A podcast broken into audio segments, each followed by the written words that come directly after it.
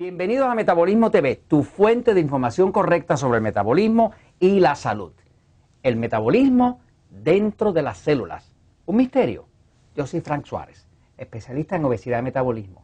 Bueno, hoy quiero explicarte cómo funciona el metabolismo dentro de las células. Hemos, en distintos episodios hemos estado hablando de cómo funciona el metabolismo en cuanto al hongo cándida, en cuanto a la hidratación, en cuanto a distintos temas. Pero quiero darte un poquitito de la ciencia de cómo es que funciona el metabolismo dentro de tus células. Esto es importante para que puedas entender cómo la dieta 2x1 o dieta 3x1 te puede ayudar a levantar ese metabolismo. Voy a la pizarra un momentito para que lo puedas entender. Bueno, voy a entrar un poquitito en aspectos de química, pero voy a tratar de hacértelo lo más sencillito posible para que lo puedas entender, porque es algo que se puede entender. Fíjate, cuando nosotros comemos carbohidratos, carbohidratos.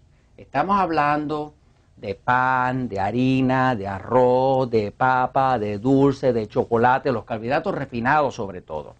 Pero los carbohidratos, todos, como hemos visto en el libro El Poder del Metabolismo y en otros episodios hemos visto que todos se convierten en glucosa, que es el azúcar de la sangre, que es lo que le sube al diabético y también es lo que te hace engordar cuando hay exceso de glucosa por el exceso de carbohidratos. La glucosa como tal se descompone y se descompone en un proceso que se llama glucólisis. Glucólisis es un proceso de cómo la glucosa se va descomponiendo en sus moléculas individuales, ¿no?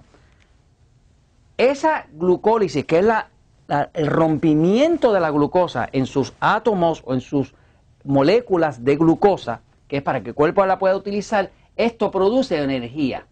Y aquí produce una energía que le llamamos ATP, que se debe, en español sería trifosfato de adenosina, que es una unidad de energía, que te da energía. O sea que cuando la, glucosa se rompe, te da energía y te da dos unidades de energía. Pero el proceso del el metabolismo continúa. Fíjate que la, la glucólisis produce dos cosas. Produce una sustancia que se llama oxalo, oxalo acetato. Y produce por acá otra sustancia que se llama nada más acetato.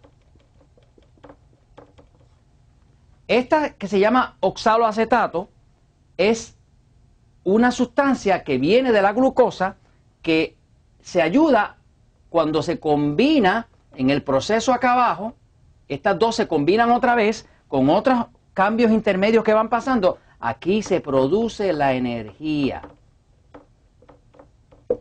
El problema del, misterio del metabolismo es que cuando tú consumes exceso de carbohidratos, se produce mucho más oxaloacetato que acetato. Y al haber menos del acetato, este sistema se desbalancea. Por lo tanto, si tú comieras una dieta muy, muy alta en carbohidratos, pues lo que tendrías es mucho oxaloacetato. Y este oxaloacetato se acumula. Y cuando se acumula, como no tiene el otro componente, porque produce más de esto que de esto, automáticamente no tienes energía.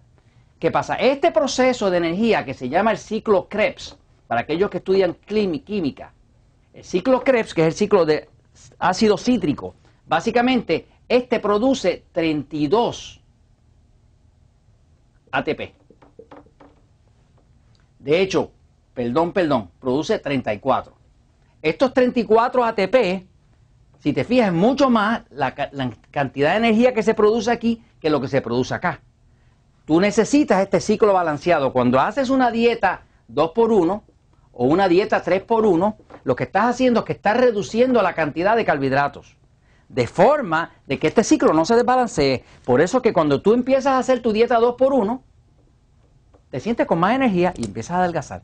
Porque estás balanceando estos dos lados se produce mucha energía, no depende nada más que de la poca energía que produce la glucólisis y automáticamente te sientes bien. Y esto te lo comento porque la verdad siempre triunfa.